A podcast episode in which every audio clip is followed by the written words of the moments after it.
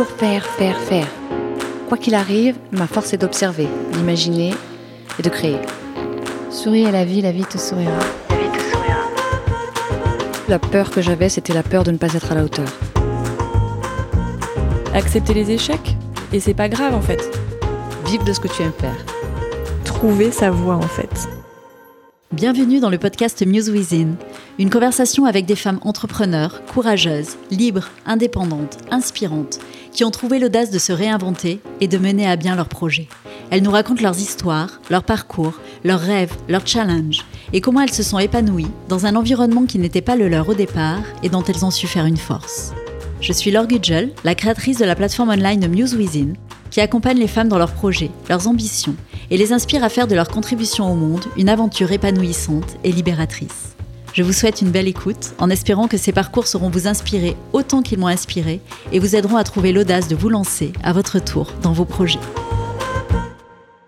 Aujourd'hui, je reçois Christelle Rastero, fondatrice de Saudade, entreprise de fabrication artisanale de tapis et coussins en coton recyclé, tissés à la main au Portugal.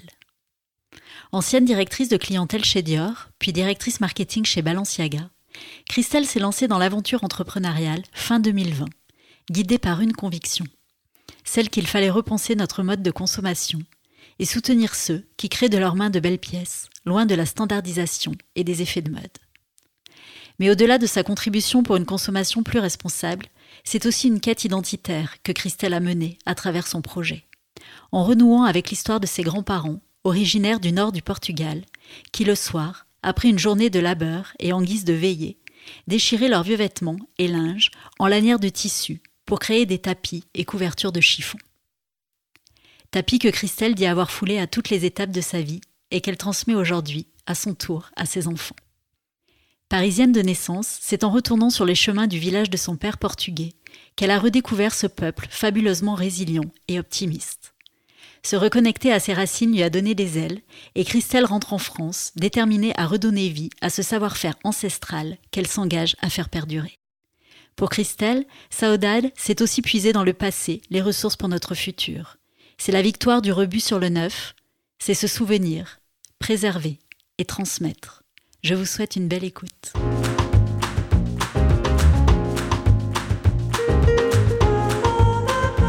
Bonjour Christelle. Bonjour Laure. Merci de me recevoir dans ton atelier euh, showroom ici à, à Lisbonne que tu as investi, je crois, il n'y a pas très longtemps. Christelle, pour commencer et pour se plonger au cœur de ton beau projet, euh, j'aimerais qu'on revienne euh, bah, tout d'abord sur le nom de ta marque, Sodade, qui a une signification, je crois, bien particulière en portugais et qui n'a pas forcément son équivalent euh, en français. Donc, est-ce que tu peux revenir un petit peu sur la signification de ce mot qui, je pense, est une belle introduction à, à l'histoire que tu vas nous raconter? Euh, oui, bien sûr. Alors, merci de, venir jusque, jusque nous, effectivement, Laure. Et donc, euh, saudade, en fait, c'est un mot qui n'existe qu'en portugais. C'est une émotion, en réalité, qui a été chantée, qui a été euh, beaucoup euh, aussi écrite. Il y a eu euh, les plus beaux poèmes portugais parlent de cette saudade. Et en fait, la saudade, pour moi, parce que chacun a sa définition finalement, puisqu'il n'y a pas de traduction vraiment disponible, littérale. Et donc, la saudade, pour moi, c'est une nostalgie pleine d'espoir. Euh, et la réalité, c'est que c'est une nostalgie qui est très portugaise parce que euh, de tout temps, en fait, déjà au XVe siècle, les Portugais partaient à la découverte des, sur la route des épices, de l'Amérique, etc. Et donc, il y avait toujours, il y a toujours eu cette distance entre euh, le lieu ou l'être qu'on aime et là où on se trouve. Hmm. Mais pleine d'espoir. Pourquoi? Parce que on sait qu'on va y retourner d'une manière ou d'une autre. Hmm. Et donc c'est sûrement aussi une sensation très euh, très liée effectivement à, à- à mon histoire qui a été cultivée par mon père, n'est-ce pas, qui était lui-même immigré, immigré portugais Mhm. et donc qui a quitté sa terre relativement jeune, à 13 ans, et donc qui se délectait de, euh, de, de sa terre, de l'idée de la retrouver. Alors, à enfin, plus ou moins régulièrement, ça peut être une fois par an, selon les personnes, mais en tout cas, quoi qu'il arrive, il y a cette euh, jouissance de euh, se remémorer les bons moments là-bas et se dire qu'on va en revivre euh, prochainement d'autres. une belle résonance avec ton projet, avec lequel tu as voyagé toi aussi, du coup, dans, cette nostalgie familiale. Du coup, est-ce que tu peux revenir un petit peu sur bah, qu'est-ce que tu as créé, qu'est-ce que c'est Sodad et quelle est votre mission? Saudade, c'est un projet qui, qui, me tient vraiment à cœur parce que c'est un projet qui est lié à mon histoire personnelle, l'histoire de ma famille. En fait, euh, pour tout te dire, donc ma grand-mère était tisserande dans le village d'origine, dans mon village d'origine, donc le village où naît mon père. Mhm. Euh, après tisserande, on s'entend, c'est-à-dire c'était des paysans qui, entre autres choses, euh, elle, sa spécialité, comme beaucoup de gens là-bas, chacun avait un peu sa spécialité. Il y avait le coiffeur, il y avait celui le cordonnier, etc. Ma grand-mère, c'était tisserande. Et donc, euh, moi, j'ai grandi avec les tapis de ma grand-mère qu'on emmenait partout. C'était des tapis qui sont en fait faits avec des euh, chutes, euh, enfin des vieux vêtements qu'on déchirait, qu'on mettait en lirette. Et donc, j'ai grandi avec ces, vêtements. Et quand je suis un peu retournée aux sources et à l'origine, parce qu'effectivement, j'ai perdu ma famille portugaise relativement jeune, ben, je me suis rendu compte que c'était un savoir-faire et un artisanat qui était en train de se perdre et qu'on était au chevet de l'artisanat. Donc ma volonté, toute la quête et tout ce qui me motive et qui motive ce projet, c'est de revaloriser, d'apporter un regard nouveau euh, à cette savoir-faire artisanal qui existe depuis euh, des, centaines d'années en fait au Portugal. Donc voilà, Saoudat, c'est une nostalgie pleine d'espoir, cette nostalgie qui est de ce, savoir-faire artisanal qui a baigné euh, toutes les campagnes portugaises pendant des, siècles, qui aujourd'hui est en train de disparaître et pleine d'espoir parce que, parce que oui, on a, j'y crois en tout cas, qu'on peut revaloriser et qu'on peut réussir à, à, à, faire rayonner euh, ces tapis qui sont très simples mais qui ont plein de qualités. Hmm.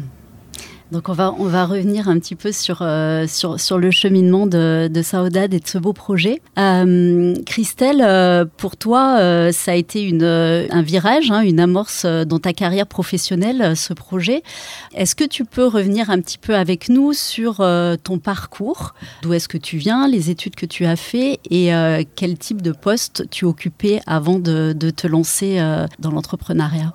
Donc euh, moi j'ai grandi euh, en banlieue parisienne, dans banlieue nord, euh, une, enfance très privilégiée, finalement fille d'immigrés mais très privilégiée. En tout cas, j'estime que c'était très confortable. par le plus heureux des hasards et un peu de travail, je me suis retrouvée dans une faculté dans le 16e, donc je suis partie du 93 dans le 16e où j'ai commencé un peu à étudier la finance et je me suis vite rendu compte que c'était une bonne faculté de finance, mais peut-être pas ce qu'il me fallait. Donc euh, j'ai amorcé euh, sur le marketing. J'ai fait euh, cinq ans du coup à Et après, en fait, j'ai eu un parcours assez classique, c'est-à-dire on m'a expliqué qu'il fallait travailler, qu'il fallait être bien travailler à l'école. Donc c'est ce que j'ai essayé de faire. Et après cette faculté, j'avais pas encore de vocation en réalité, mais je voulais essayer de faire au mieux. Donc j'ai pris la voie, disons, classique de la fille qui fait du marketing, euh, je suis allée chez Unilever apprendre et honnêtement euh, bénéficier d'un accompagnement extrêmement euh, privilégié pour le coup pour développer les compétences en management et en marketing. Mhm. Donc là, je suis restée six ans chez Unilever à des postes à la fois internationaux et au niveau local.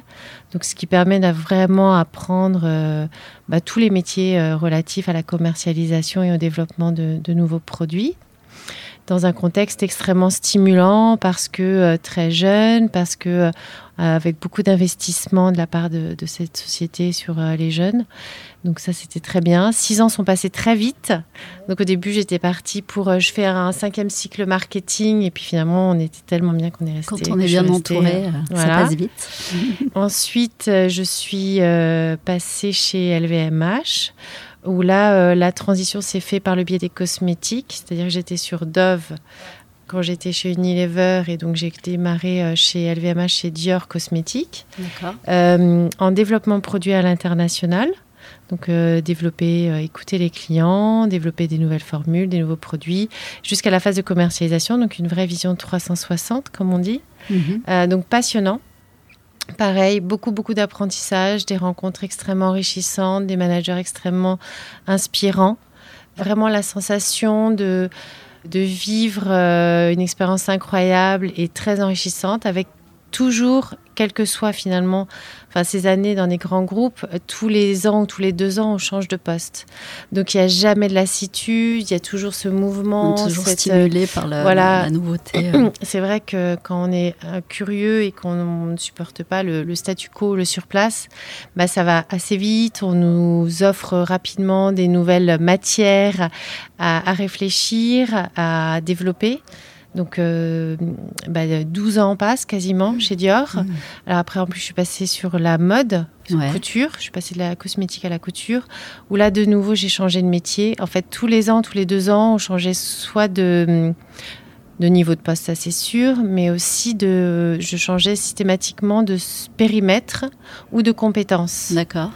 Donc, euh, je suis passée par du CRM, la responsabilité des grands clients chez Dior, euh, des équipes à la fois événementielles parfois, d'autres fois sur En la même data. temps, ça doit être assez euh, intense et fatigant, entre guillemets, mais en fait, quand tu atteins une certaine expertise, tu, repars pour, euh, pour un nouvel apprentissage, en quelque sorte. Exactement. Et cette expertise, en fait, euh, elle se transpose assez facilement sur d'autres périmètres, je trouve. C'est-à-dire que ce que je trouvais intéressant et ce qui me, me guide beaucoup, c'est de se dire que plus on a une vision diverse euh, et plus on a des perspectives différentes sur un sujet, plus on a une vision riche et qui peut faire, enfin, qui peut apporter une vraie valeur au sujet Mhm. sur lequel on est. Je m'explique. Euh, par exemple, si j'ai fait euh, en cosmétique euh, un lancement avec toute une stratégie, un plan qui a bien fonctionné, pourquoi j'essaierais pas de le répliquer sur la couture? Et donc, on transpose. Je dis pas qu'on copie-colle, c'est pas du tout le sujet, mais c'est comment, en fait, des expériences que j'ai eues sur un secteur d'activité, je peux les transposer sur un autre secteur d'activité. Et donc, c'est cette diversité finalement de, sujets qui fait qu'à un moment, on les superpose, on les superpose, et puis l'expérience montre que ça fonctionne. On a juste. Enfin, c'est une série d'itérations qui sont extrêmement enrichissantes. D'accord. Et du coup, là, quand tu étais dans, donc dans ce cheminement, est-ce que toi, tu avais un objectif de carrière? Est-ce que tu avançais avec un but précis à ce moment-là? À ce moment-là, en fait, j'avais pas de, vision, si tu veux, de, hum, de ce que j'allais être à la fin. Je savais juste que j'étais absolument pas motivée par euh, cette quête euh, du poste au comité de direction. Euh, le poste de la- l'ambition qu'on entend souvent, c'est je veux être DG à tel âge, etc. Moi, ça m'a, ça a jamais résonné, ça m'a jamais interpellé. Ce que je voulais, c'était être entourée de gens stimulants avec qui je partage le même, euh, les mêmes goûts, les mêmes valeurs et apprendre. Hmm. Et en fait, ça s'arrêtait là. Donc, à partir du moment où j'étais stimulée intellectuellement, que j'étais challengée et que j'étais entourée de gens bienveillants, etc., et qui avaient un peu, enfin, qui avaient les mêmes valeurs, le même tronc commun, en tout cas, avec qui je prenais plaisir à travailler, les journées passaient extrêmement vite. Et j'étais dans une, finalement, dans un carpe diem professionnel, si tu Hmm. veux. Oui, puis en évolution constante du fait que Et tu sois challengé par un renouveau permanent. Exactement. Et la vitesse des projets, la vitesse des évolutions, la vitesse de tout ce que tu fais, puis après ta vie personnelle avec les enfants qui arrivent, etc. Euh, tu prends pas forcément le recul, si tu veux, de te dire où est-ce que je me vois euh, dans euh, 10 ans. Parce Mm. que cette fameuse question, où est-ce qu'on se voit dans 10 ans, finalement, euh, tu te la poses au début de ta carrière, et puis après, tu es dans cet engrenage et tu as comme une inertie qui t'emmène euh, toute seule, en fait. Bien sûr. Et alors, qu'est-ce qui t'a justement euh, reconnecté à ce questionnement finalement de, qu'est-ce qui t'a sorti de cette inertie et où tu t'es dit euh, que bah, peut-être tu avais autre chose à faire ailleurs? Alors, c'est là où effectivement, il n'y a pas une réponse, il y a une conjonction de facteurs. Ouais. Et il y a des facteurs, j'ai envie de dire, structurels et des facteurs euh, exogènes, enfin environnementaux. Ouais. Donc, de manière structurelle, j'avais quand même conscience que de jamais être totalement satisfaite par le poste ou la mission que j'occupais, alors que sur le papier, poste de direction du retail par exemple, euh, qui était mon dernier poste, eh ben, ça pouvait être parfait. Pourquoi j'étais pas satisfaite dans ce poste-là Hmm. Donc il y avait quand même cette, euh, sans arrêt cette insatisfaction qui me poussait sans arrêt à demander euh, quelque chose de différent, etc., Mm. sans forcément vouloir monter dans l'échelle Hmm. de la, de la hiérarchie. C'était vraiment combler quelque Ouais. chose. Ouais, t'étais consciente qu'effectivement, il, y manque. il y avait un manque. Ouais. Après, il y a autre chose. C'est à un moment, donc j'étais sur mon dernier poste dans la mode, euh, plus chez LVMH, mais euh, chez Kering, dans une marque un peu différente, où là, il y a eu euh, effectivement des choses qui euh, qui plus dans mes valeurs. J'ai pas forcément envie de revenir dessus, mais en tout cas, qui étaient assez loin de, de ce que j'étais fondamentalement et qui m'ont ouvert les yeux sur euh, la réalité du secteur de la mode et puis ce qu'on se disait sur l'industrie textile et la manière de produire les choses, etc. etc. J'ai commencé à me dire, vis-à-vis de mes fils qui grandissent, est-ce que j'ai envie de promouvoir cette industrie avec ses biais et cette, ces excès dans, on pense à des baskets à 800 euros, etc. Enfin, Co- comment tu dirais que tu es arrivé à cette prise de conscience à ce moment-là? Que tu n'avais plus peut-être envie d'être acteur Je pense de que ce c'est les enfants qui grandissent et qui questionnent vraiment beaucoup sur ce que je faisais, qui comprenaient pas pourquoi euh, je partais 80-80 heures par semaine. Mm, Je pouvais partir deux semaines ou trois semaines d'affilée en Asie. Mm. Qu'est-ce que tu fais pendant tout ce temps-là Et donc j'expliquais ce que je faisais et je me rendais compte un peu de, de la futilité euh, d'aller Mm. vendre des baskets à, à l'autre bout du monde et euh, de gérer des listes d'attente de personnes qui n'ont pas la basket à la bonne couleur. Donc à un moment, il y a, ça, on est rattrapé par la réalité de ce qu'on fait et on se dit Mm. waouh. Donc ça, donc les enfants qui grandissent et qui sont un miroir de ce que Ouais. déformant de ce qu'on fait. Ensuite aussi de se dire mais je je me sentais jamais vraiment à ma place en réalité parce que finalement venant du milieu où j'étais à un moment ce monde du luxe et dans ses excès me correspondait pas et j'avais besoin de simplicité d'un retour à des choses beaucoup plus simples et beaucoup plus vraies Mm. euh, sans artifice aucun.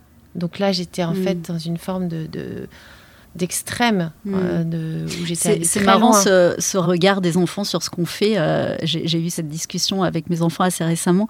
Et, et c'est vrai que quand ils te demandent euh, Mais toi, tu fais quoi, maman? Et toi, tu fais quoi, papa? En fait, ils sont, eux, ils sont tout de suite dans le sens, en fait. Et, et le fait de devoir leur répondre simplement et, et l'interprétation qu'ils en font est tellement dans le sens et est tellement euh, simple et naïve que ça te renvoie effectivement euh, pas mal de, de choses qu'on ne voit plus ou en tout cas moins facilement adultes pris dans nos vies et dans notre quotidien. quoi. Exactement, exactement. Et finalement, euh, ça a été, euh, ça a été une naïveté qu'il fallait retrouver pour reprendre le recul nécessaire. Après, en plus, donc ça, c'était euh, vraiment le, le- le- la conjoncture Ouais. du moment. Les enfants qui grandissent, cette, cette mission sur laquelle j'étais, qui était vraiment euh, euh, assez extrême et en décalage par rapport à mes valeurs fondamentales. Et puis, euh, finalement aussi, euh, bah, l'âge qui avance, où on se dit, mais finalement, le temps s'étire pas à l'infini. Si je veux vraiment faire quelque chose qui me soit propre et qui ait vraiment du sens pour moi, il est temps d'agir. Hmm. Parce que passer la quarantaine, on a beau dire tout ce qu'on veut. euh, et puis après, peut-être que mon histoire personnelle fait ça aussi, c'est que mon père est décédé, enfin, il est parti à 49 ans. Hmm. Euh, et donc, en fait, passé 40 ans, là, j'ai senti comme une horloge qui tournait, qui disait, bon, bah maintenant, potentiellement, voilà ce qui peut se passer. C'est Mm. une réalité, c'est dans ta chair. Va chercher, kiffe ce que tu veux, vraiment Va chercher bonheur. Va chercher bonheur. et, euh, et là, et là j'ai entamé une vraie démarche de, euh, de, de- d'introspection. Donc ça a démarré, euh, alors j'ai mis euh, tout, tout, tout, en- tout en, en scène, c'est-à-dire, euh, bah déjà c'était reconnecter avec son corps. Je faisais plus de sport, je faisais plus ce genre de choses et en réalité j'ai toujours aimé quand même faire du sport. Donc euh, ça a été du pilate, mais aussi et surtout du kundalini. Hmm. Et là je dois dire quand même merci à Lily Burberry, n'est-ce pas, Hmm.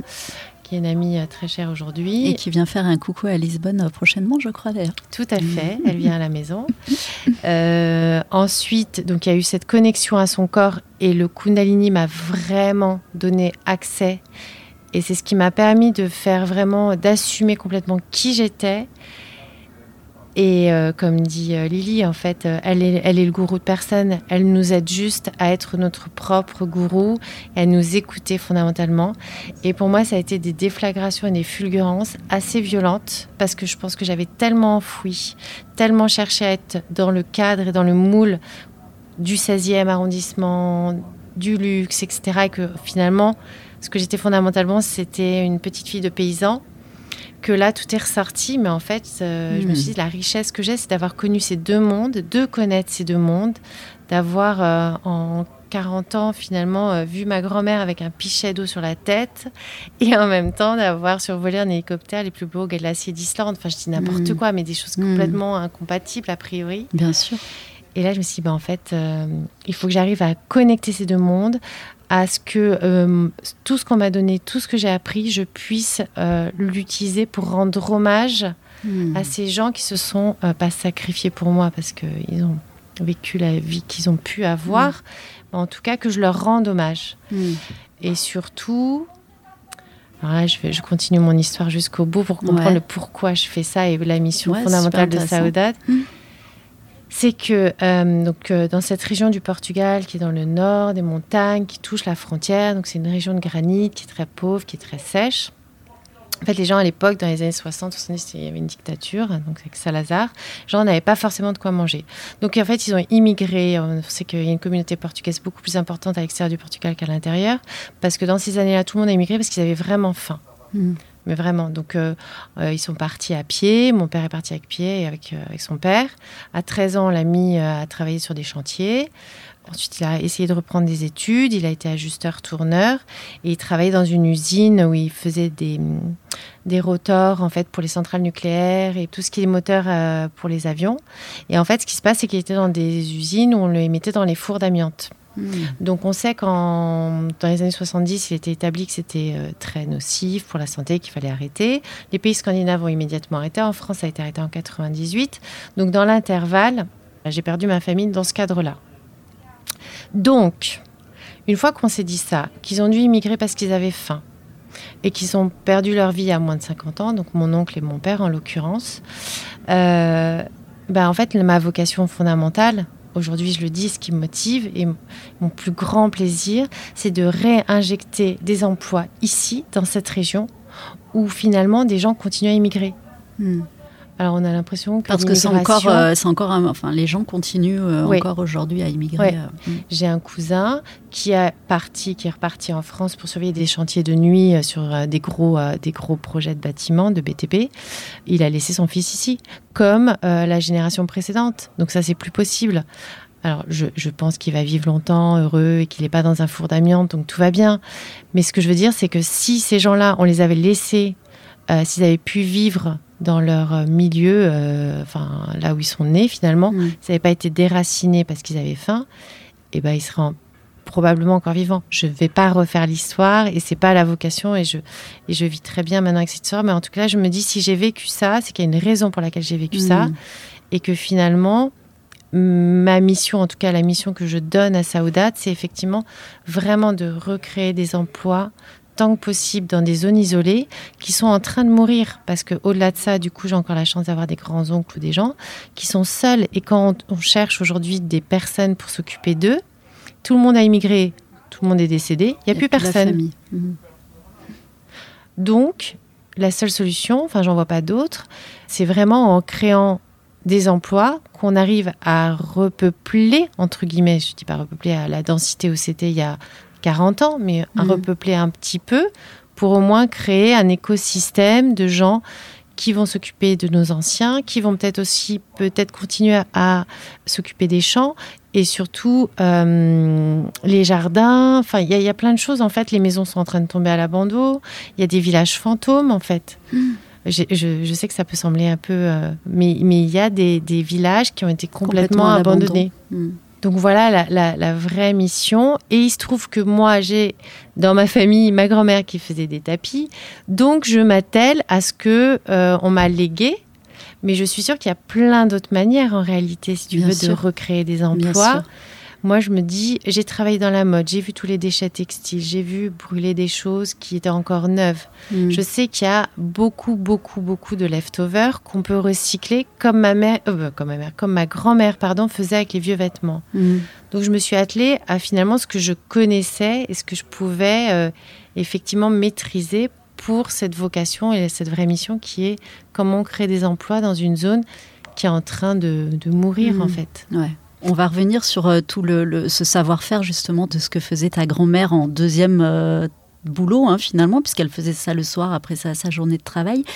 Euh, pour continuer sur ce cheminement donc personnel que, que, tu étais en train de partager avec nous, donc ce, rapport au corps, ce rapport à, ton histoire, de ces questionnements que tu avais par rapport au constat que tu faisais sur ta vie professionnelle et, le, le système dans lequel tu t'évoluais dont tu ne voulais plus. Comment tu as réussi à faire ce lien entre, euh, effectivement, mon histoire, euh, c'est ça, moi j'ai eu la chance de grandir à Paris, de travailler dans le luxe, mais mon histoire c'est aussi celle-ci, mes origines, l'histoire de mes grands-parents, l'histoire de mon père. À un moment donné, tu as eu envie de rallier les deux. T'as pas euh, complètement envoyé valdinguer tes années passées dans le luxe. Tu étais vraiment dans une réflexion de comment je réconcilie ces deux parties de moi-même en fait. Exactement. Comment tu as cheminé pour en arriver là en fait? Alors, euh, en fait, je pense que j'ai aimé ce que j'ai fait tout au long de ma carrière, si ce n'est les peut-être euh, les, allez, la dernière année ou les 18 derniers mois où en fait j'ai trouvé que, le, que ce système de, consommation et puis ce, les excès qui étaient faits dans, dans la partie euh, fashion m'ont un peu ouais, m'ont exécré en fait. Il y a une forme de, de, de, de rejet. Je pense qu'il y a un mm. moment, il faut un rejet. Mm. Mais pour autant, j'ai gardé euh, un très, une très bon souvenir, une très bonne expérience et de très bonnes relations avec toutes les expériences précédentes que j'ai faites. C'est-à-dire que, euh, que ce soit en développement produit, euh, j'ai eu la chance de rencontrer beaucoup d'artisans, j'ai eu la chance de travailler sur des, sur des produits comme avec Château d'Yquem, avec l'artisanat d'art, et, mhm. ça, j'ai adoré. Et de valoriser la main de l'homme, de l'artisan, ce qu'on fait bien dans le luxe français, ce que le, luxe français aujourd'hui euh, continue à faire, et, c'est très très bien. J'ai toujours trouvé ça passionnant. Et là, si tu veux, en fait, c'est euh, j'aime ça, j'aime valoriser le travail des gens qui savent travailler avec les mains, ce que je ne sais pas du tout faire. Et donc pour moi, j'ai une immense, un immense respect et une admiration pour ces gens-là.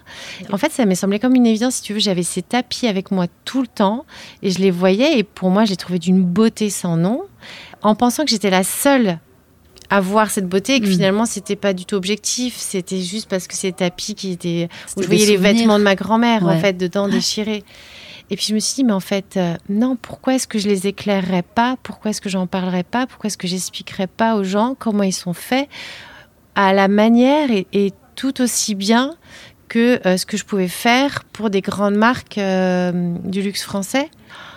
Et là, et là, ça, ça m'a, ça m'a, comment dire, ça a allumé quelque chose d'extrêmement mm. puissant, un truc qui te prend au ventre et tu te dis, oh, si je pouvais réussir à refaire vivre ce truc, qu'on revoit les gens en train de déchirer les vieux vêtements, qu'on comprenne qu'en fait, cette, ce pragmatisme et que ces paysans, finalement, nous, on n'a rien inventé, si tu veux, quand on parle de recyclage, d'upcycling, ils le faisaient déjà. déjà dedans, ouais. Mm. Ils le faisaient déjà. Mm. Et, et juste de les éclairer, de leur dire, et regardez, enfin, apprenons de ça, portons une esthétique effectivement nouvelle, qui soit plus contemporaine pour que ça puisse s'intégrer dans nos intérieurs, mais euh, revisitons et répétons finalement ces gestes ancestraux parce qu'ils ont une valeur incroyable, ils sont en train de se perdre. Et en fait, effectivement, je ne me suis pas posé la question plus que ça. Ça m'a semblé une évidence que moi, ma valeur ajoutée, elle était simplement dans le poser ce regard et, designer vraiment des, des, produits qui soient plus pertinents mm. par rapport à ce que veulent les personnes aujourd'hui. Parce que c'est vrai que finalement, tout au long de ma carrière et même ma première expérience chez Unilever, ce qu'on nous a appris et ce que j'adore faire, c'est écouter les clients. Mm. Et le fil conducteur de toute mon expérience professionnelle dans les grands groupes, ça a toujours été, et d'ailleurs c'était responsable clienteling, CRM, tout ça a toujours été de comment j'écoute les clients et comment j'essaye de les satisfaire au mieux pour qu'ils soient euh, heureux en fait, tout simplement. Hmm. Et donc, une fois que tu t'es dit ça, tu t'es dit, bon, j'ai un savoir-faire ancestral qui est incroyable, que je connais. Je sais qu'il reste encore quelques artisans et ben, la première chose que j'ai fait, c'est que j'ai été interviewer des gens qui achetaient des tapis. Hmm. Pour essayer de comprendre justement ce dont ils avaient envie, comment ils choisissaient les tapis, etc. Et donc en fait, je n'ai fait que transposer encore une fois ce que je savais faire hmm. sur cet héritage qu'on m'a ah. légué. Donc rien de plus. Donc finalement, c'était presque pas une évidence, mais euh, Ça pouvait pas être autrement en fait. Et aujourd'hui, je peux dire que j'ai l'impression que finalement, tout ce que j'ai fait et là où je suis aujourd'hui, c'était presque écrit. Tu vois, j'ai Mhm. la sensation d'être enfin à ma place. Ça t'a emmené, euh, tu, tu cheminais pour arriver, pour arriver là, quoi. En fait, je me. ouais. ouais. ouais. Et ce que je disais euh, justement à Lily, hein, qui m'a accompagnée dans, avec le Kundalini, je, disais, je me sens enfin à ma place. Mm. Donc tout ce chemin qui était super, je l'ai fait à raison pour servir ce propos. Mm. Alors je sais que c'est pas fini. Donc je, là, je suis en train de, je suis vraiment euh, bien dans ce que je fais, mais je sais que de toute manière, je vais continuer à, à avancer, à évoluer. Je sais pas où ça va m'amener. Je n'ai pas la vision d'après, tu vois. Je peux pas te dire dans cinq ans. Si Ah je mince, sais c'était ma question plus tard. Bon, si j'ai des rêves, mais je pense aussi beaucoup que les choses se font quand elles doivent se faire et que sur ce chemin, ça n'a pas été simple tous les jours du tout même, Ouais. Euh, et qu'il y a eu des barrages qui se sont posés à moi que j'ai essayé un peu de combattre parce que bon, on a un peu d'ambition et puis on aime bien euh, se rebeller un peu. Mais en fait, il faut pas. Mm. En fait, si le barrage il est là, c'est que c'est pas la bonne direction. Et on a tendance euh, souvent à, à forcer jusqu'à ce que. On essaye, on essaye, mais il faut comprendre, euh, il faut forcer un peu parce que parfois c'est juste pour tester la, la vraie motivation. Mais quand ça va au-delà du raisonnable euh, ou qu'on en souffre vraiment, il faut vraiment pas forcer. Du coup, quand tout ça a fait sens et que tu t'es dit, bah ouais, évidemment, c'est ça qu'il faut que je fasse, qu'est-ce qui t'a permis d'y aller? Alors, bien sûr, tu as été puisé dans, euh, dans ce que tu viens de nous raconter, hein, qui, est, euh, qui est en toi, tes origines, ton histoire. Mais à quel moment tu as, trouvé euh, le courage de te lancer et de te dire, bah allez, je tente, je tente l'aventure, j'y vais? Ça va être une réponse très bateau et naïve. Je pense que c'est euh, mon entourage et, et plus précisément mon homme euh, qui m'a dit non mais c'est évident, on y va. En fait, on, on- on lâche tout, on y va. Tu dois le faire. Hmm. C'est une telle évidence que ça a rayonné sur, euh, sur ton entourage. Mm. Ouais, c'était hyper fort, hyper fort. En fait, il a vu la quête que j'avais. C'est horrible. Ça remonte. Non, c'est beau. Et il m'a dit que c'est ce que je devais faire. Ouais, c'est beau. C'était euh, c'était une évidence, comme tu, le- comme, comme tu le dis. Ouais. Ouais, donc du coup, après, c'est tout qui s'enchaîne. C'est-à-dire que tu as une opportunité. Lui, il a eu un plan social dans sa boîte. Il dit, mais bien sûr, je le prends. On retourne au Portugal. Il faut que les enfants, ils sachent aussi d'où ils viennent, euh, qu'ils n'ont pas connu leurs grands-parents, mais il faut qu'ils sachent d'où ils viennent. On voulait leur offrir aussi cette, euh, cette expérience internationale. En fait, tout à un moment, il y a cette conjonction de facteurs qui fait on peut pas en fait euh, aller ailleurs que de retourner à l'origine, aux sources de cette histoire, lui redonner vie et finalement euh, toute la famille s'est mise aussi en ordre de marche. Donc la Mm. force, en fait, je l'ai puisée dans ma famille et plus précisément euh, dans mon homme. Je dis pas mon mari parce qu'on n'est pas mariés, on va bientôt Ouais. se marier. mais, euh, L'homme avec qui tu partages ta vie. Voilà. en tout cas. qui, Mm. euh, qui m'a qui a cru et qui qui m'a même poussé en fait vraiment qui m'a porté à un moment où je me suis dit Oh, c'est c'est c'est immense ce truc que je, je veux faire je dis non non mais tout est possible vas-y Mm. C'est c'est chouette d'avoir euh, à ses côtés euh, une personne qui te, qui, te, qui te soutient et qui t'encourage comme ça. Euh, du coup, comment est-ce que tu as reconnecté avec ces personnes, avec ce savoir-faire finalement qu'avait ta grand-mère, qui était pour toi euh, un souvenir ou une histoire ou un tapis que tu foulais peut-être à, certains moments de ta vie? Comment tu as, reconnecté avec ces gens-là qui ont ce savoir-faire, qui connaissaient peut-être ta grand-mère. Comment ça s'est passé tout ça? Alors justement effectivement la première étape ça a été de rediscuter avec toutes les gens de ma famille qui avaient connu ma grand-mère et qui pouvaient m'expliquer exactement comment ça se passait donc euh, ma tante en particulier, donc la, la sœur de mon père, qui m'a expliqué comment ça se passait, comment la grand-mère faisait, comment ils jouaient entre frères et sœurs pour déchirer les vieux vêtements, que c'était autour du feu, que c'était en fait qu'ils n'avaient pas de télé, forcément ils avaient rien, ils avaient euh, Mm. donc c'était une véritable veillée, occupation, ouais. voilà, de famille où euh, les enfants c'était à celui qui déchirait la lirette la plus longue pour que la grand-mère ait pas trop à rapiécer les petits bouts pour en faire ensuite les pelotes. Donc ça, c'est simplement euh, ma tante, puis ensuite la grande tante, et puis ensuite de dire, mais alors avec qui? Il y en avait d'autres dans, dans le village à côté. Et, et après, du coup, on va dans le village d'à côté, on va chercher la grand-mère qui connaissait ma grand-mère, sauf qu'elle vient de décéder. Et là, la chance que j'ai, c'est que je tombe sur la nièce qui me dit Mais je peux vous ouvrir les portes de l'atelier. Donc là, je vois l'atelier encore. euh, enfin, il y avait tout. Enfin, bon, c'est c'est que des rencontres comme ça. En fait, c'est vraiment un travail. euh, pas d'investigation, mais c'est un- c'est une chasse au trésor, en fait, où on essaye de remettre la main sur les tisserands. Au-delà d'un projet professionnel, est-ce que tu avais la- la- la- le sentiment de, de- je sais pas, on sent vraiment finalement qu'il y, a- il y a une reconnexion avec l'histoire de ta grand-mère et retour que t'es dans une euh, finalement comme si tu étais là pour continuer l'histoire. Ouais, Euh, dans une forme de lignée, euh, on se sent dans une lignée, dans un retour aux sources, euh, de reconnexion à soi finalement, à soi au sens euh, propre et figuré. Ouais, c'était un vrai bonheur de retourner dans, dans mon village où j'ai toujours été, parce qu'en fait, mon père m'y emmenait tous les étés, n'est-ce Mhm. pas, comme toute bonne immigrée portugaise, et où j'ai toujours pris plaisir à aller, où j'ai mes cousins, on se retrouve. Mais là, c'était quelque chose de plus profond. C'était vraiment euh, de comprendre la vie qu'ils ont eue à l'époque qu'on m'a jamais racontée. Hmm. C'était aussi effectivement d'essayer de comprendre euh, finalement d'où je venais, ouais. Ouais. Ouais. Ouais, c'est c'est ce qu'on retrouve souvent dans. euh, et je, te- je te le partageais euh, quand on, quand on s'est vu avant cette interview, un, un livre que j'ai lu récemment de Olivia Ruiz, la, Oui. la, hum, commode au tiroir de couleur, où elle raconte effectivement souvent, et, et c'est marrant de le mettre en parallèle avec Within, parce que moi j'interviewe souvent des femmes qui s'expatrient, donc qui sont dans quand même dans une volonté de partir, de quitter le pays. Et là, quand on est dans l'immigration, il y a souvent ce, ce déracinement subi et comment il devient euh, essentiel en fait de, de- d'aller re- reconstituer son histoire, de retourner aux origines, de comprendre euh, Mm. pourquoi à un moment donné euh, tout ça a pris fin.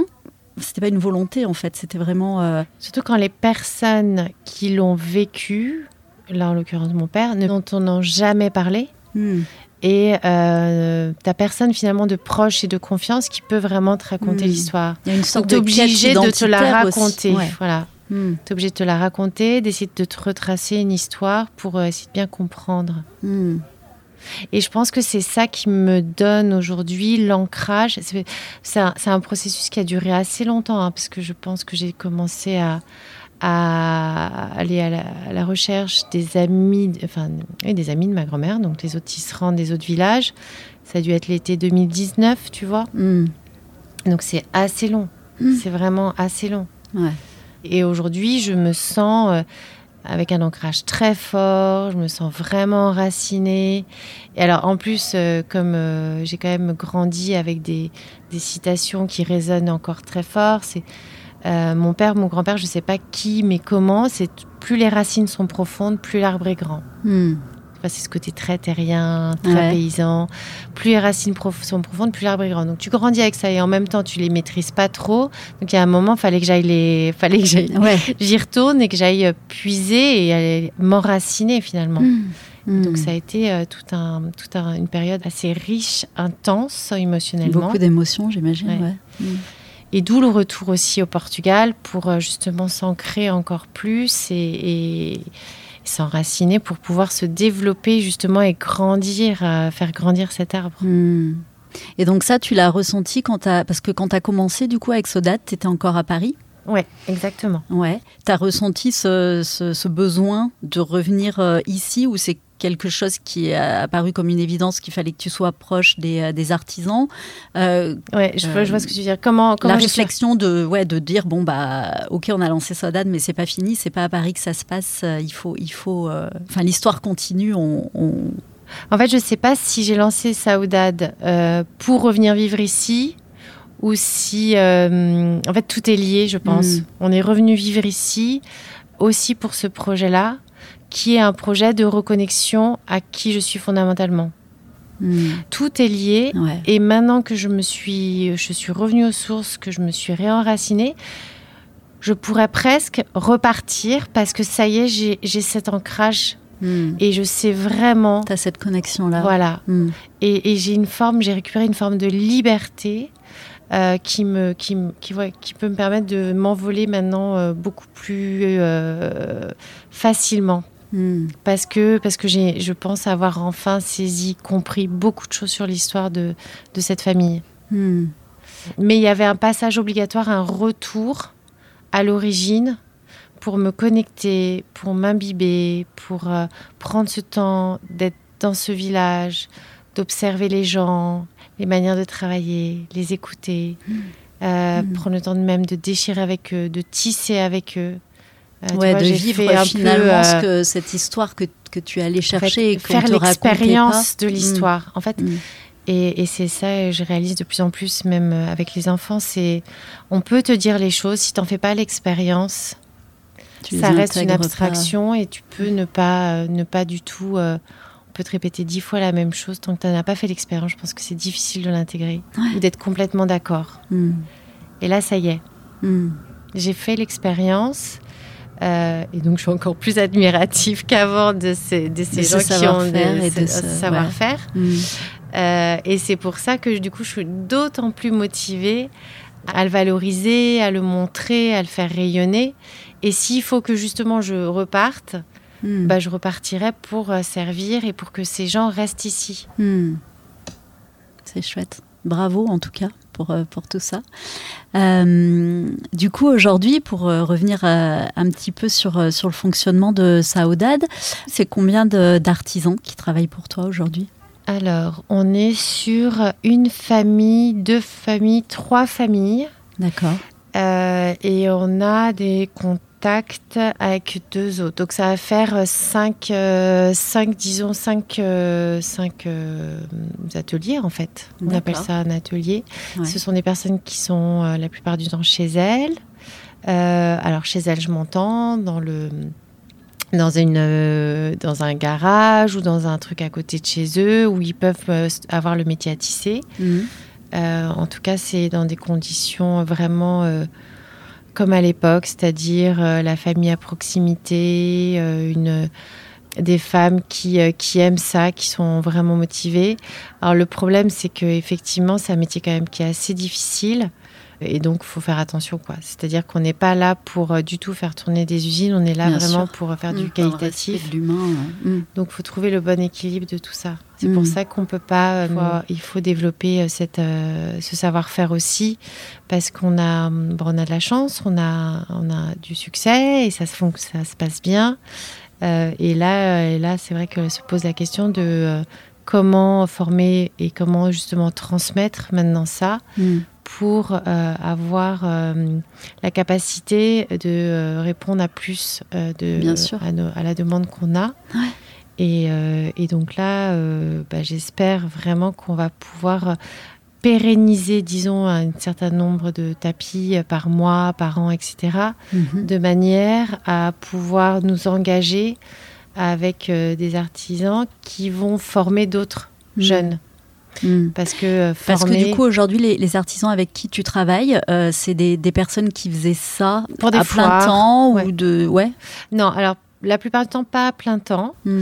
Euh, certains à plein temps, surtout une famille à plein temps. Euh, la- les autres en part-time, en complément. Souvent parce que euh, la retraite n'est pas suffisante ici. Du coup, euh, la personne devait continuer à travailler. Donc c'était des tapis qui étaient faits euh, vraiment pour le local. Donc les débouchés étaient relativement restreints. Et c'est un peu le problème, c'est que finalement, la réalité, c'est que ce savoir-faire est exceptionnel, mais si on est au fin fond du Portugal, dans un endroit où il y a personne qui peut voir le tapis, bah, il peut pas se vendre. Donc euh, j'ai vu des lieux avec des métiers à tisser euh, flambant neufs, anciens, hein, mais flambant neufs, où euh, l'Union européenne a investi et c'est super, mais il n'y a pas une tisserande derrière parce qu'on me dit, il n'y a pas les clients. Mm. Forcément, les clients ne vont pas à 3h30 de Lisbonne, dans les terres, où il y a peu de choses, malheureusement, à- même pour se loger. Mm. Donc là, tout le sujet, c'est d'avoir un- une sécurité sur un certain nombre de commandes pour pouvoir prendre des engagements avec des tisserandes qui vont accepter de revenir. Parce que qu'est-ce qui s'est passé? C'est que du coup, les tisserandes, pour avoir une garantie de revenus, elles ont pris des métiers type, euh, voilà, en l'occurrence, j'en ai une en tête, elle est caissière aujourd'hui euh, Ouais. au Pingonos, qui est Mm. l'équivalent d'un carrefour. Une autre, euh, elle, est, elle est allée dans la maison de retraite. Ça, Mm. c'est très bien, etc. etc. Ouais, pour avoir des, des emplois un peu plus pérennes et être sûr de. Exactement. Donc euh, moi, elles me disent euh, si euh, si vous arrivez à nous commander X, du coup, ça me compense. Enfin, ça me permet de vivre avec le même niveau de vie que. et là, j'accepterai de revenir. Hmm. Donc, euh, donc c'est tout l'enjeu et c'est ça la vraie motivation, c'est de dire euh, si si vos- vous ce que vous faites avec vos mains est exceptionnel, on peut réussir à vous occuper de manière à subvenir à tous vos besoins, comme le, le métier aujourd'hui que vous faites, qui est purement alimentaire, Hmm. mais qui vous permet malgré tout de rester, là en l'occurrence pour ces femmes-là, dans le périmètre euh, local Ouais. même si elles ont Dans leur 30 minutes de route, euh, elles ont. euh, euh, alors, elles, elles, euh, leur vocation et ce qu'elles aiment faire, c'est tisser, mais ça leur permet pas aujourd'hui, elles De n'ont pas trouvé les débouchés. Hmm. Et donc là, on a, euh, on a réussi à avoir euh, effectivement assez de commandes pour euh, subvenir à deux, trois familles. Ah, D'accord. Et l'idée, c'est de continuer à À développer, ça, ça. et surtout que les personnes les plus âgées puissent transmettre à des jeunes femmes Hmm. euh, et que ce soit payé correctement, que ce soit revalorisé. Pour qu'il y ait un intérêt aussi motivant, auprès en fait. des jeunes. Hmm, Bien sûr. pour que les jeunes, euh, parce que c'est un métier quand même difficile, c'est plus difficile de euh, taper sur un métier parce que c'est tout est mécanique et donc c'est à la force du poignet. Il n'y a, y a pas d'électricité, Ouais. tout ça. Donc c'est quand même plus difficile de faire ça qu'effectivement d'être euh, derrière une caisse enregistreuse, même si intellectuellement bah, c'est plus méditatif de tisser malgré tout que d'être derrière la caisse enregistreuse.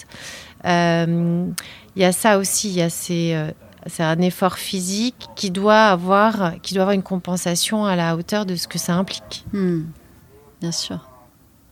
Après, tu as aussi le- tout le côté euh, donner vie, enfin créatif, qui, euh, qui est aussi. euh, Qui est stimulant pour elles. stimulant, bien sûr. Ouais.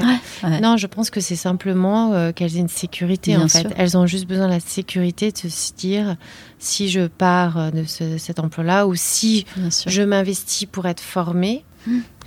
Euh, là, euh, en l'occurrence, on a une tisserande qui est à côté du village, euh, qui, qui a formé sa, belle-fille.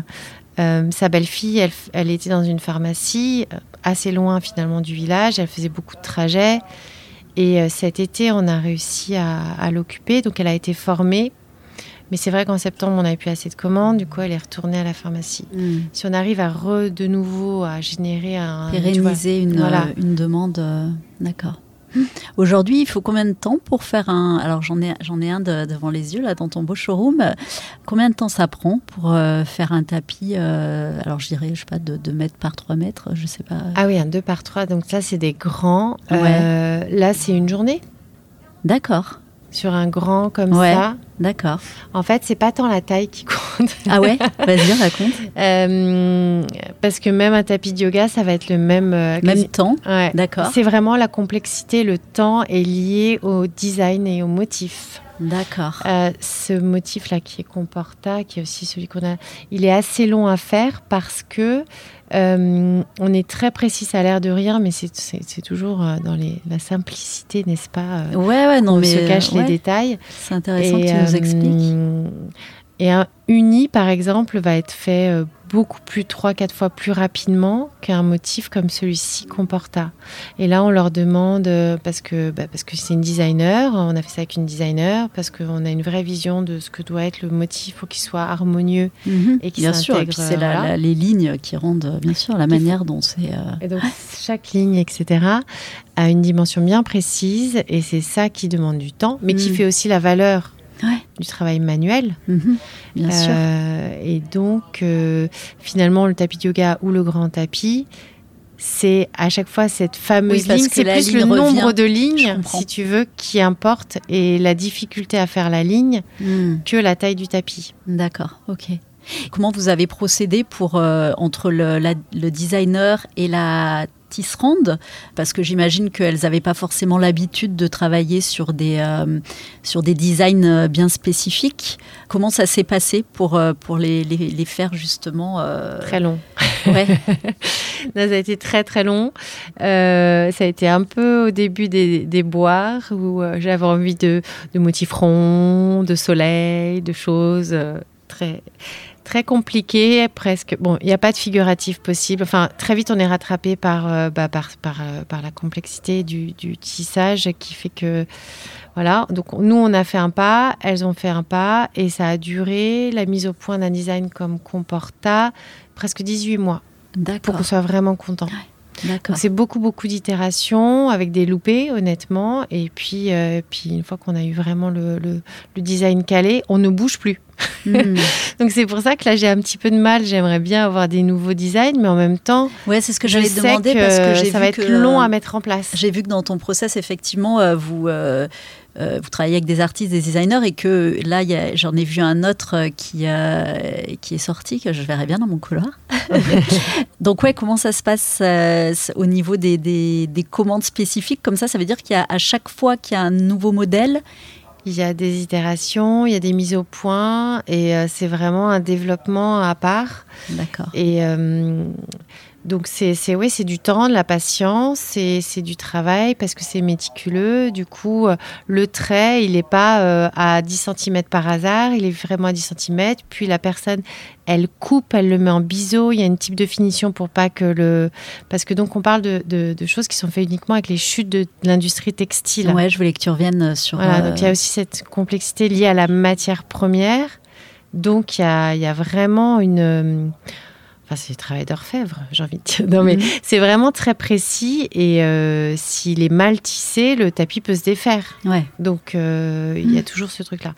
Et après, on a aussi le designer qui peut arriver au début avec euh, des velléités, des ambitions, euh, faire du figuratif, mais en fait, c'est pas possible. Donc Hmm.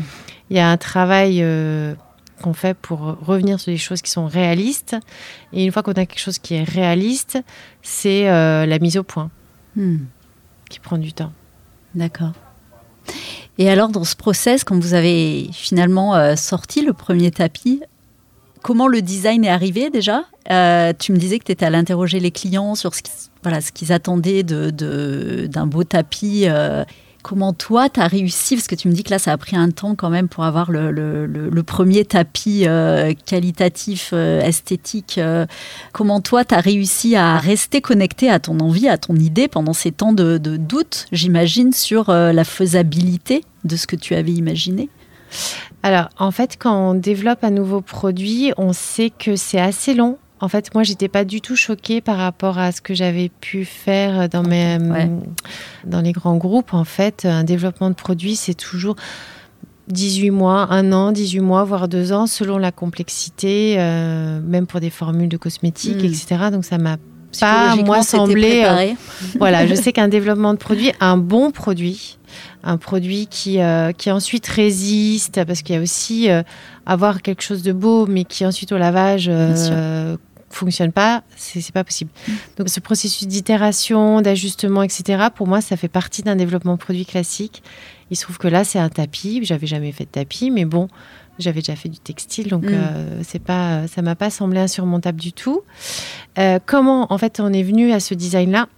Effectivement, la première étape, c'était de bien comprendre les besoins des clients, etc., qui sont plus sur des dimensions fonctionnelles euh, que sur des dimensions esthétiques. Sur l'esthétique, en fait, ce qu'on m'a dit, c'est qu'il fallait quelque chose de relativement sobre pour que ça puisse s'intégrer chez moi. En fait, les gens parlent, euh, voilà. Il faut que le, le tapis s'intègre parfaitement chez moi, etc. Et donc, ce que j'ai plutôt entendu, c'est que les gens voulaient des choses personnalisables. Et ça tombe très bien, puisqu'avec l'artisanat, on peut personnaliser. Mm. Et que du coup, c'est ce qu'on fait sur notre site. Si tu veux, tu as un modèle et tu peux très bien changer la couleur du fond, la couleur des traits et Mhm. même les dimensions. Et ça, je l'ai entendu dans les interviews que j'ai faites. Après, le design en tant que tel, si on prend encore l'exemple du Comporta qui est ici, qui a des, des- des lignes très épurées, euh, c'est une inspiration. C'est une, je l'ai, on l'a prise dans une œuvre d'art de, de Lucio Fontana. Euh, en fait, moi, j'aime. Enfin, je connais pas grand chose, mais j'aime beaucoup l'art et euh, l'art contemporain et tout ce qui est abstrait. Donc, euh, au début, on est passé par Soulage, on a fait tout un processus de recherche euh, créative. Et euh, Lucio Fontana, en fait, m'a parlé. Je pense que j'étais aussi en rupture, si tu veux, avec mon passé. Mm. C'est des coups de cutter dans des toiles. Mm. Assez incisif, assez vif. Et euh, je crois que j'avais besoin de ça à ce moment-là. J'avais quelque chose qui Mm. coupe, Mm. qui tranche et qui soit saillant. Hmm. Euh, j'avais besoin de cette force, de cette vivacité, de cette énergie de couper avec ce passé, en fait. Et donc, Lucio Fontana s'est imposé comme euh, mon inspiration pour ce tapis-là. Donc ensuite, on a travaillé avec Delphine Chopard, qui est designer textile, qui travaille pour les plus grandes maisons d'édition comme Pierre Fray, etc. Qui a accepté de travailler pour euh, Saoudat, qui à l'époque était euh, juste euh, Christelle. Hmm. Euh, et ça a été très fluide et ça s'est très bien passé. Elle a tout de suite compris. Elle a réussi à équilibrer les entailles que je voulais, la puissance, la vivacité, le bon équilibre. Et, euh, et voilà. Enfin, et après, on le soumet à l'artisan qui dit c'est pas possible, mais si on va y arriver. Euh, après, il y a les discussions sur les couleurs, mais ça, ça s'est fait assez facilement aussi. Et sur les matières, parce que du coup, effectivement, on mélange du jersey de coton, donc ce qui tombe vraiment quand on a déjà, quand on est en train de découper les t-shirts, Ouais. au moment de la découpe des t-shirts, ce qui tombe, euh, qui est du jersey, et les fils de coton qui sont en fait finalement ce qu'on récupère à la fin des bobines de fil quand on- dans l'étape qui précède, c'est-à-dire au tissage du jersey. Donc il y a eu tout un travail de recherche de matière et et, euh, et voilà. Mais franchement, euh, c'est la partie qui pour moi est la plus intuitive et facile. C'est Ouais. vraiment mon, mon périmètre, on va Hmm. dire. D'accord. Et alors justement, où était le, le gros challenge alors dans, dans, dans cette histoire? S'il y a un moment où, euh, où tu t'es dit... Et ben c'est maintenant. ah ouais, non, c'est la commercialisation. ouais. Non, Et ce qui, ce qui est honnêtement, tout euh, l'enjeu aussi de, de, de ce que tu veux réussir à développer, ce que tu viens de nous expliquer, effectivement, de pouvoir offrir des emplois pérennes à, à ces artisans, c'est euh, tout l'enjeu va être là. Exactement. En fait, la réalité, c'est que moi, je pourrais passer ma vie euh, chez les artisans et dans les centres de tri de déchets textiles et à discuter euh, avec la tisserande toute la journée. Et le problème, c'est que ça fait pas vendre. Hmm. Et donc, euh, j'étais, je suis aujourd'hui sur cette problématique qui est, je n'ai pas conçu de stratégie de distribution. Euh, en fait, aujourd'hui, j'ai la chance que hum, ce soit fait par le bouche à oreille et de manière Ouais, complètement c'était une question organique. que je voulais te poser aussi. ouais. Euh, tout s'est fait euh, de manière assez fluide et organique. Je me suis concentrée sur le produit. Alors j'ai la chance d'être bien entourée par des amis qui parlent de moi, etc. Donc les gens viennent vers moi comme ça. Mais là, si je veux pérenniser euh, ces engagements que j'ai pris avec les artisans, si je veux un jour ouvrir cette école de, de tissage, il faut que je, je passe en mode professionnel en tout cas que j'ai une vraie euh, stratégie, une vraie démarche proactive de commercialisation qui est moins mon périmètre. Et donc, Mm. c'est la difficulté aujourd'hui que j'ai. Donc, il faut que, faut que, faut qu'on s'y attelle. Ouais, c'est le, le- le prochain challenge. C'est le challenge. D'accord. Euh, bon, en tout cas, c'est euh, c'est- c'est une très belle histoire. Toute l'histoire est, belle dans ce projet, mais on sent aussi qu'il y a un vrai euh, cheminement personnel, que c'est un vrai voyage intérieur pour arriver à la naissance de ce projet-là. Tu as évoqué le Kundalini qui t'a aidé. Est-ce que tu as eu d'autres euh, ressources comme ça qui sont venues t'accompagner dans, euh, dans cette introspection, en fait, et dans toutes ces réponses que tu as trouvées sans forcément peut-être avoir les questions au départ Effectivement, au début, euh, quand tu sais que tu es allé à la fin du cycle de ta carrière professionnelle dans les grosses structures, parce que ça, tu effectivement, tu rejettes, etc. euh, ma première étape, ça a été de, euh, de m'ouvrir à tout, de diverger. C'est cette fameuse phase de divergence pour ensuite euh, envisager tout le spectre du possible. Je pense que ça, c'est une étape qui est importante quand tu es dans cette phase de changement. Donc ça, ça m'a aidé. Ça, plus euh, la reconnexion au corps, le sport et la chance, effectivement, d'être vraiment bien, bien entourée et bien solide sur mes appuis. Voilà. Est-ce que, est que j'ai fait appel à d'autres choses? Je crois pas. Hmm. Si tu avais un conseil ou, quelque chose à partager aujourd'hui avec euh, les, femmes qui se, qui se questionnent justement sur un, virage professionnel et un- une aventure peut-être entrepreneuriale ou en tout cas euh, une réinvention comme ça, qu'est-ce que, qu'est-ce que tu leur dirais? De s'extraire du quotidien en se reconnectant à soi. Et alors là, chacun a la recette, ou en tout cas doit trouver les clés de, de son soi intérieur. Et c'est, moi personnellement, ça a été euh, la combinaison du Pilate avec le Kundalini, où j'arrivais en fait à faire quasiment un jour sur deux une pratique sportive mm. d'une heure trente. Donc ça a été un moment extrêmement privilégié que malheureusement je, Là, là, pour le coup, j'ai une vraie saudade aussi, parce que je sais que je vais le retrouver, j'espère que je vais le retrouver, je veux le retrouver, ce, rythme. Mais malheureusement, j'ai plus du tout. En tout cas, moi, le seul conseil, c'est euh, on a la réponse en soi, on, il, faut, il faut y accéder, il faut l'affronter, il faut parfois gérer des choses qui vont remonter, qui vont être très dures qui peuvent être, euh, comme je disais, un peu des déflagrations. Hmm. Parce qu'on a des prises de conscience, on se dit waouh, c'est pour ça que ça s'est passé comme ça, en fait. C'est que j'ai eu. Il y, a des choses qui vont apparaître euh, parce hmm. qu'on va prendre ce recul nécessaire. Donc chacun doit effectivement, euh, peut-être que certains, ça va être la marche, d'autres, je sais pas. Enfin, hmm. c'est vraiment s'écouter et accéder à ce, ce qui est enfoui. C'est chouette. Merci Christelle, on arrive à, la fin de, l'interview. Euh, du coup, je te, pose quand même la question, même si tu m'as dit que tu n'avais pas vraiment de vision, mais, euh, je ne te crois pas, je crois qu'il y en a une quand même un petit peu. Euh, tu nous as parlé d'école, là tu es en, phase de, effectivement d'intensifier la réflexion sur la commercialisation. Quel avenir tu, donnes à, à Sodat Comment tu envisages les années qui viennent, la suite de ce beau projet? Non, effectivement, c'est plus facile de répondre à la suite de ce beau projet que euh, à titre personnel. Sur le projet, en fait, effectivement, pour moi, le Saoudade a vocation à, continuer à développer, à croiser, si tu veux, euh, une vision assez contemporaine et design et euh, une esthétique peut-être internationale avec un savoir-faire portugais euh, de revalorisation euh, de, ce, de tous tout, tout, ces, métiers que le Portugal a, euh, et avec toujours, toujours, toujours cette problématique de ressources, donc avec de la matière recyclée. Hmm. C'est vrai que là, dans les, dans, les, dans les cartons, on a déjà des très beaux projets à venir avec du tuff main, donc qui va être plus haut de gamme que le tissé à plat, avec euh, ce qu'on appelle l'éconil, c'est donc du plastique recyclé. Hmm. C'est du plastique qu'on récupère dans les océans, euh, qui est transformé en fait en fil de nylon. D'accord. Donc, qui ont des propriétés, résistance, etc., qu'on peut teindre, euh, etc., et qui est déjà utilisé dans la mode beaucoup, l'éconil, mhm. que là, on pourrait utiliser dans des tapis. D'accord. Et tout ça fait au Portugal. Alors, l'éconil n'est pas fait au Portugal, il est fait en Italie. D'accord. C'est une grosse compagnie qui fait ça très bien pour euh, beaucoup de pour beaucoup d'industries textiles. Donc l'idée ce serait de rester dans le textile, toujours avec de la matière recyclée, et de mettre à profit tous les métiers qui existent encore ici au Portugal. Et il y en a beaucoup.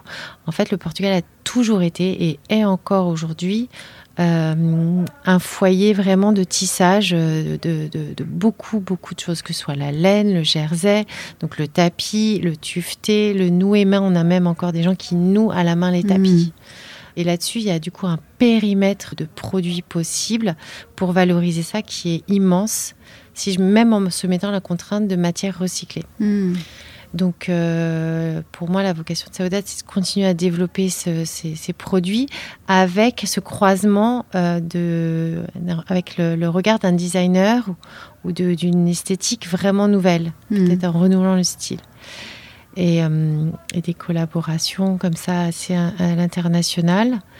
Euh, et, c'est vrai que j'espère qu'on sera confronté à une problématique de euh, besoin de plus d'artisans et de comment transmettre et s'assurer de la transmission de cet artisanat qui est, dont on est enfin, franchement au chevet aujourd'hui quand même. Mm. c'est vraiment ça en fait. Moi, je, je ressens vraiment une urgence d'agir quand j'ai pris conscience que bah, que l'artisanat était en train de, hmm, disparaître. donc le savoir-faire disparaisse, ouais. Hmm. Donc euh, le, rêve, effectivement, c'est vraiment d'ouvrir cette école euh, bah, de tissage où on pourrait euh, former des personnes, des personnes qui pourraient venir effectivement faire un stage d'été, mais ça, il y en a malheureusement, la vocation serait vraiment plus plutôt de, de former des gens qui puissent vraiment vivre toute l'année en fait. Bien sûr, bien sûr. Et en même temps, on sent qu'il y a ce retour à, à, vouloir mettre les mains dans, le, dans, la matière, à vouloir euh, utiliser ses mm. mains, que ce soit de la poterie, des bijoux, le, potager. Enfin voilà, la revalorisation du on manuel. Ressent, je pense, ouais, on a, on, hein. ressent tous, je pense, ouais, ce besoin de retourner à moins peut-être moins de d'intellectuel et de repartir dans une connexion au corps finalement et euh, non, effectivement, c'est enfin, clairement méditatif. Hein. C'est-à-dire que mm. dans la répétition du geste, mm. euh, et ça a été hyper instructif aussi quand j'ai appris à tisser, que je suis passée des journées à tisser. En fait, euh, au début, on se sent comme un lion en cage, c'est-à-dire mais je vais pas y arriver, mm. c'est trop long cette journée à tisser de droite à gauche, de gauche à droite. Et en fait, à un moment, on est complètement dans le lâcher prise.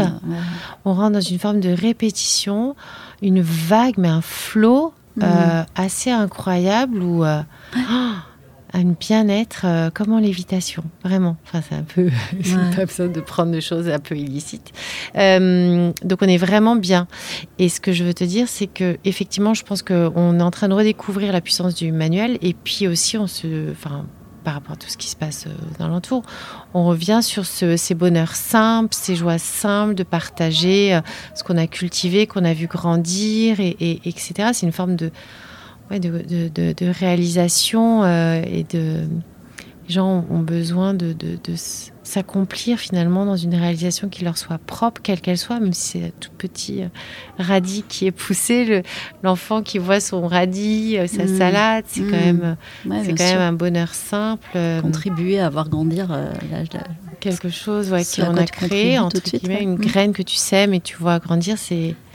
Donc ça, c'est vrai pour tous les métiers manuels. Et...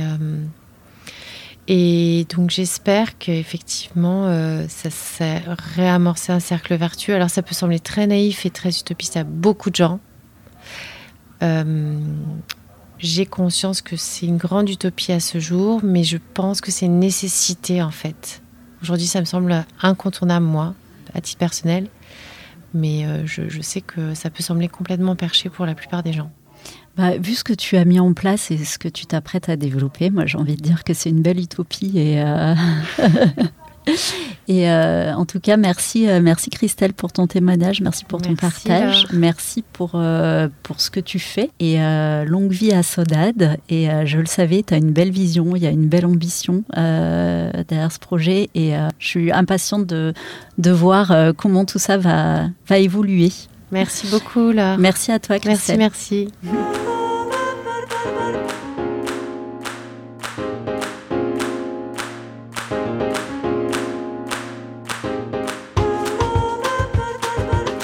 Merci à Christelle d'avoir partagé avec nous un bout de son histoire.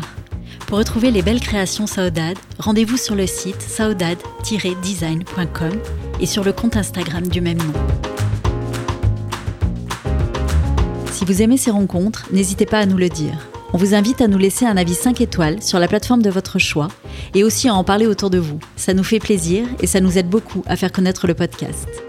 Nous vous invitons également à suivre Within sur les réseaux sociaux et à vous inscrire à notre newsletter pour découvrir nos nouveaux épisodes, nos articles, nos dernières inspirations et qui sait, peut-être initier à votre tour le changement dont vous rêvez.